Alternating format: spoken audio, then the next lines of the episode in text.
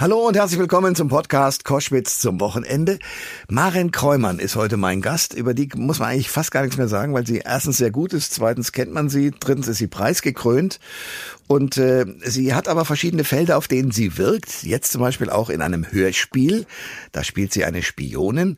Und natürlich möchte ich mit ihr besprechen, äh, was zum Beispiel auch in Amerika angeregt wird, nämlich dass bestimmte Rollen nur noch von Menschen gespielt werden sollen, die sozusagen auch zum Beispiel, was die sexuelle Ausrichtung angeht, genauso sortiert sind wie die Rolle, die sie spielen sollen.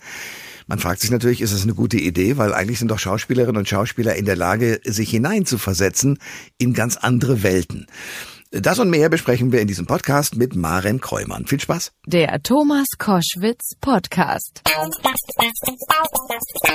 Ihr hört Koschwitz zum Wochenende jetzt mit einer Frau, die ich persönlich sehr verehre. Das ist auch ganz leicht eigentlich, äh, wenn man ihr Programm gesehen hat, wenn man sie überhaupt hat arbeiten sehen können und wenn man weiß, wie viele Preise sie abräumt und abgeräumt hat in der Vergangenheit für Satire-Sendungen, für alles Mögliche, was sie gemacht hat. Jetzt ist sie aber nicht nur die Frau, die Comedy macht, nicht nur die Frau, die äh, bei kein Pardon die Doris spielt, sondern sie ist auch Schauspielerin und Synchronsprecherin. Maren Kräumann, herzlich willkommen. Hallo Thomas, schön dich mal wieder zu hören. Das ist auf meiner Seite.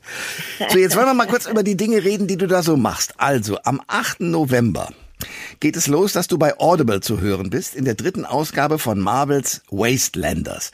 Das ist ja ein Hörspiel, könnte man sagen, das rund um die Superhelden aus dem Marvel-Universum spielt.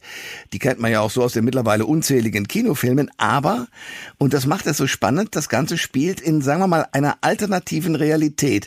Worum geht es in deiner Folge genau? Also da gibt es, ähm, ja, das ist, äh, eigentlich ist es ein bisschen geheimnisvoll. Ähm, ich spiele ja eine Spionin und die ist angesetzt, um in einem bestimmten Bereich, in einem bestimmten Gebäude, ist aber eigentlich eher eine Stadt, ähm, äh, Dinge rauszukriegen.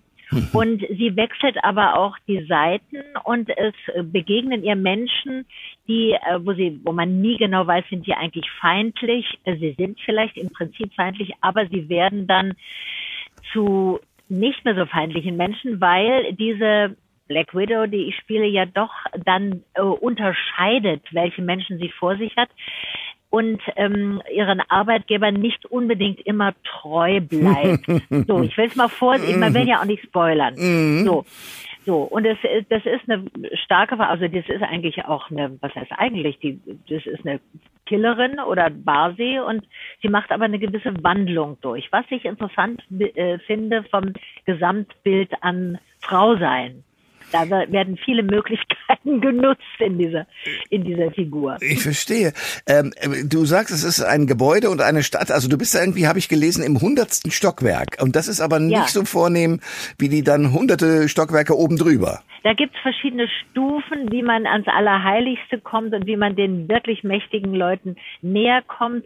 Wo, wobei immer nicht ganz klar ist, wer die mächtigen Leute sind und wo man vielleicht dem, äh, dem Verräter auf der Spur ist oder selber in Gefahr gerät, da äh, jemand anders zuzuarbeiten. Also es ist sehr differenziert. Es hat viel mit so, äh, ja, man könnte äh, einerseits geheimbündlerischen, andererseits Mafiosen, Mafiösen, wie sagt man, wie ist das Adjektiv, Strukturen Mafiösen, ja, ja. Mafiösen, ja. Ja, so. Und da, da äh, ist sie noch nicht ganz in der Nähe der, der wichtigsten Leute, aber sie, äh, sie kommt auch durch das, wie sie sich verhält, da langsam hin. Ich verstehe. So, jetzt gibt's natürlich die Filme, also im Film wird deine Rolle gespielt, äh, also diese Black Widow. Äh, von Scarlett Johansson. Wie ist es für dich jetzt? Du bist ja ein, auch ein optischer Mensch. Man sieht dich auf Bühnen, man sieht dich im Fernsehen, man sieht dich bei allen möglichen Gelegenheiten. Jetzt das Hörspiel. Wie anders ist da die Arbeit? Naja, total anders. Ich finde es ja einen großen Vorteil, dass es mal nicht um das Aussehen geht. ich meine, Scarlett Johansson ist am äh, unwesentlich jünger als ich. Äh, vielleicht sollte man erwähnen, dass in dem Original-Podcast, von dem wir ja die Töne eigentlich übernehmen. Wir setzen ja nur die Stimme drauf. Ja. Diese Rolle von Susan Sarandon gespielt wird, wow. die ich spiele. Und das ist ja altersmäßig mir etwas näher.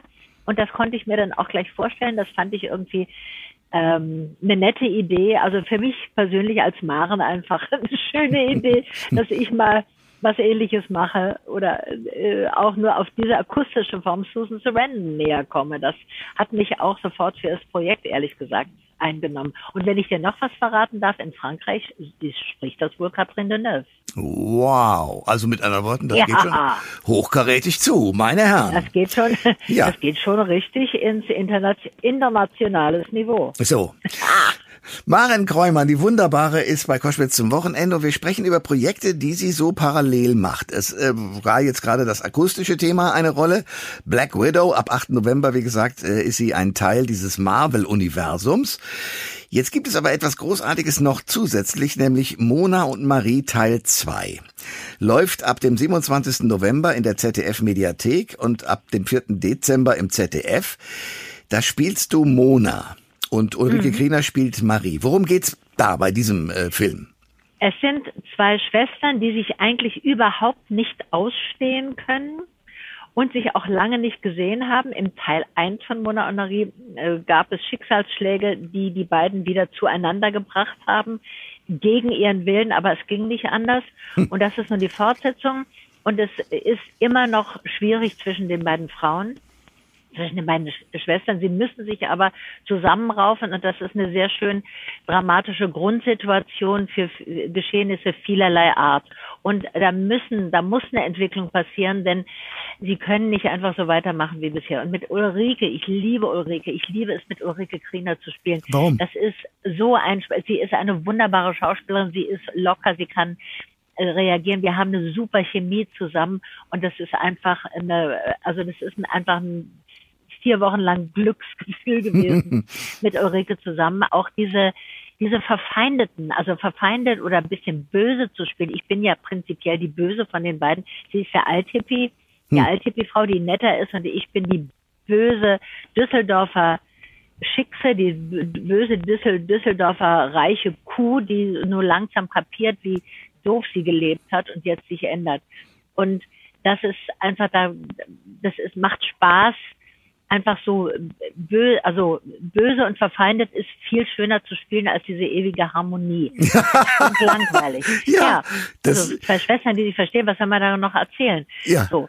Und ähm, das, das ist einfach immer interessant mit Ulrike, weil sie so, ähm, sie bringt immer was ein, was über den Text hinausgeht. Also sie kommt immer, ja, es ist einfach ein Glück. Das wollte ich fragen, denn du bist eine schlaue Frau, die ja vor allen Dingen vom, vom äh, Improvisieren und vom schnellen Gedanken auch lebt im Programm. Und jetzt seid ja. ihr beide aber natürlich Schauspielerinnen und seid an, eigentlich an den Text gebunden. Äh, oder? Ja wir, äh, ja, wir kriegen das aber trotzdem hin, dass es so äh, klingt wie gerade improvisiert. das, also das ist natürlich der Glücksfall, dass wir also wir, wenn wir zusammen drehen, wohnen wir natürlich irgendwie im selben Hotel und wir haben es immer so eingerichtet, dass wir uns am Abend vorher einfach treffen und die Szenen nochmal durchgehen. Und da haben wir schon gemerkt, wo kann was noch passieren. Und wir haben gar nicht unbedingt die Texte gern, das haben wir zum Teil auch, aber nicht, nicht so wesentlich. Es ist ja ein schönes Buch gewesen, aber mhm wir bauen sozusagen, wir bauen die Situation so, dass wir beide offen sind für das, was passiert. Und das hat sich super bewährt. Also Maren Kräumann ab dem 27. November in der ZDF Mediathek zu besichtigen, äh, neben Ulrike Kriener, Mona und Marie. Es wird boshaft, aber es wird auch schön, habe ich den Eindruck, wenn ich so den Plot ja, mir durchlese. Ist dann, aber was fürs Herz. Sehr gut, ganz genau. Die wunderbare Maren Kreumann ist bei Koschwitz zum Wochenende und ja, der Anlass ist natürlich einerseits Black Widow, also äh, die Frau, die im Marvel-Universum unterwegs ist, bei Audible zu hören und äh, Mona und Marie, äh, das ZDF spielt äh, oder hat einen zweiten Teil dieser dieser Begegnung zwischen den beiden Frauen. Aber bei dir ist ja weitaus mehr los. Ich sehe und höre und lese von dir, dass du dich zum Beispiel für die Aktion Hashtag Act Out einsetzt. Worum geht's dabei? Ja, naja, das war, äh, ist zwei, zwei Jahre her, was? Vor zwei Jahren. Da haben 185, glaube ich, äh, Schauspielerinnen und Schauspieler haben sich zusammengetan in einer Kampagne und haben sich geoutet als Gruppe sozusagen in dieser Branche, weil sie gesagt haben, ich möchte mich nicht verstecken müssen. Ich möchte nicht, wenn ich über einen roten Teppich gehe und ich bin äh, habe eine Freundin oder als Mann, ich habe einen Freund, dann möchte ich nicht äh, sagen müssen, geh drei, äh, drei Meter hinter mir ja. rein, sondern ich möchte mich einfach ganz normal so zeigen können, wie ich bin, ohne dass eine Agentin, ein Produzent, ein Regisseur und so weiter, Redakteure sagen, oh, die können wir jetzt aber nicht mehr heterosexuell besetzen, weil die ja lesbisch ist. Ja. Also dieses alte Vorurteil gibt es ja äh, ist immer noch verbreitet gewesen und es hat vielen Kolleginnen und Kollegen Angst gemacht und ähm, eine große Zurückhaltung äh, bewirkt bei ihnen, äh, sich sich zu outen, das grenzte dann ans Verlogene, das grenzte dann an Doppelleben. Ah, ich darf ja nicht sagen, so, das ist nicht in, äh, das ist nicht mehr zeitgemäß, das ist nicht unser gesellschaftlicher Stand. Es war aber trotzdem nicht selbstverständlich, es zu tun. Und deswegen brauchte es diese Kampagne. Ich bin ja seit 30 Jahren geoutet, aber ich habe diese Kampagne natürlich unterstützt, weil ich das super finde, dass sich so eine große Gruppe zusammengetan hat. Und diese ganze Kampagne, das war damals veröffentlicht im Süddeutschen Magazin, mhm. die hat große international Wellen geschlagen und hat, war auch vorbildlich, ähm, also ich glaube in Variety, also in den amerikanischen Zeitschriften wurde das erwähnt, weil es vorbildlich ist international da war mal, in Deutschland waren mal Menschen VorreiterInnen für, für eine tolle gesellschaftliche Entwicklung. Uns wurde sehr gelobt und es wurde als beispielhaft dargestellt. Trotzdem, und es verändert sich seitdem auch. Was. Ja, aber ich muss sagen, ich bin völlig erschüttert, weil, dass das Vorurteile existieren, ich brauche nur auf den Fußball zu schauen, ist ja keine Neuigkeit. Ja. Aber ich ja. habe immer gedacht, in unserer Branche, also da, wo es ums, ums Künstlerische geht, äh, ist das kein Thema mehr und bin völlig erschüttert, dass also Schauspielerinnen und Schauspieler da ernsthaft äh, sich Sorgen machen müssen. Ja, das ist, unsere Branche ist vielleicht privat bisschen lockerer und aufgeklärter, aber das, was man in die Öffentlichkeit gibt, was die Bunte schreiben darf, was die Bildzeitung schreiben darf, ist dann was anderes. Hm. Und out, richtig out ist man nicht, wenn man in der Szene, in der Subkultur mal immer zu sehen ist bei den Lesbenfesten oder so, sondern out ist man, wenn es die Bildzeitung schreiben darf. Und das hat Auswirkungen immer noch. Und ich kann dir nur sagen, es waren viele auch dabei, befreundete Menschen, die, die zu mir gesagt haben, ich würde es ja gerne machen, aber ist gerade ungünstig, ich habe gerade so einen guten Lauf in der Karriere, das würde stören. So, das ist noch sehr verbreitet, das ist was ganz anderes, ob man es privat ist oder ob man sozusagen allen Beteiligten in dieser Branche, auch den Casterinnen, allen, die Macht haben, tatsächlich signalisiert, ich bin schwul, ich bin lesbisch, ich bin, ich habe eine Transition gemacht, ich bin inter, das sind wenige, aber die sind ja auch sehr stark davon betroffen. Ja. So. Und äh, äh, da, da wird schon noch reagiert und gesagt, hm, äh, passt das, es soll doch eine Liebesgeschichte sein oder nee, das ähm, können die ja in bestimmten, in be bestimmte Rollen gehen ja, aber das geht jetzt hier nicht oder so. Es gibt große Vorbehalte. Und deswegen war das immer noch ein, ein mutiger Schritt. Ja, da denken wir, wir sind weiter.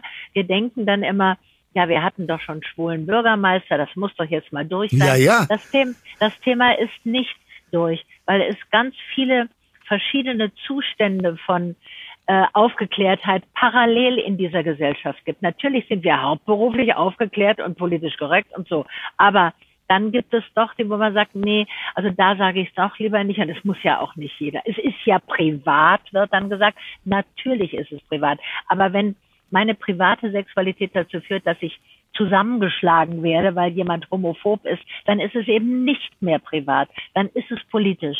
Und das ist, solange es so ist, so, äh, ist es eben gut, wenn es viele Leute sagen. Dass, dass alle Leute merken, wir sind Teil dieser Gesellschaft und wir möchten behandelt werden wie alle anderen auch. Maren Kreumann ist mein Gast bei Koschwitz zum Wochenende. Wir sprechen über etwas, was äh, ich, wie gesagt, in dieser Branche so, in dieser Härte nicht wahrgenommen habe, aber ich bin dankbar, dass du das so erzählst.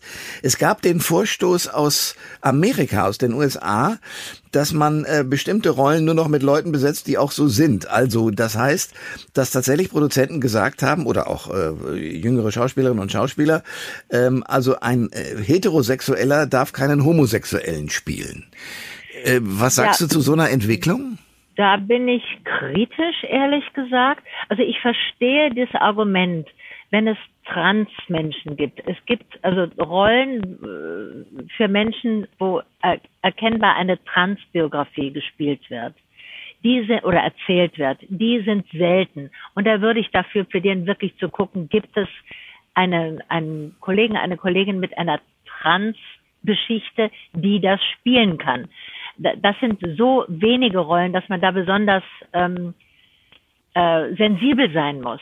Wobei natürlich die Haupt, äh, die Hauptvorgabe sein sollte, dass als, als eigenes Geschlecht wahrgenommene Geschlecht, das ist das Neue sozusagen, da sollten die Menschen einfach ganz selbstverständlich eingesetzt werden.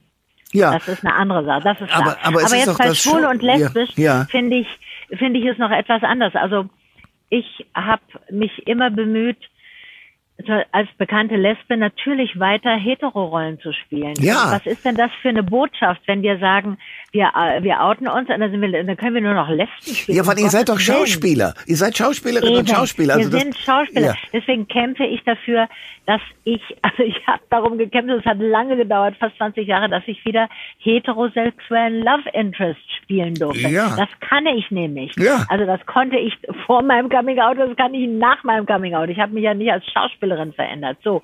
Und das heißt natürlich andersrum, mh, hm, äh, also dass jetzt ähm, nur noch, äh, dass Schwule nur noch von Schwulen oder Lesben oder von Lesben gespielt werden dürfen, finde ich etwas einschränkend. Das wird unserem Beruf nicht gerecht. Das. Und die Hauptsache ist ja zu zeigen, ich als Lesbe kann hetero spielen. Also wir müssen jetzt nicht unbedingt äh, beweisen, dass Heteros schwul oder lesbisch spielen können. Aber äh, wenn es gut passt, also ich erinnere zum Beispiel an den Film Freier Fall. Mhm. Das war eine ganz tolle Geschichte über ein Coming Out äh, innerhalb der Polizei. Und die Hauptdarsteller waren Hanno Koffler und Max Friemelt. Beide sind nicht schwul. Die haben es aber wunderbar gespielt. Ich spielte da übrigens eine ganz kleine Rolle, die böse reaktionäre Mutter, die das ganz scheiße findet.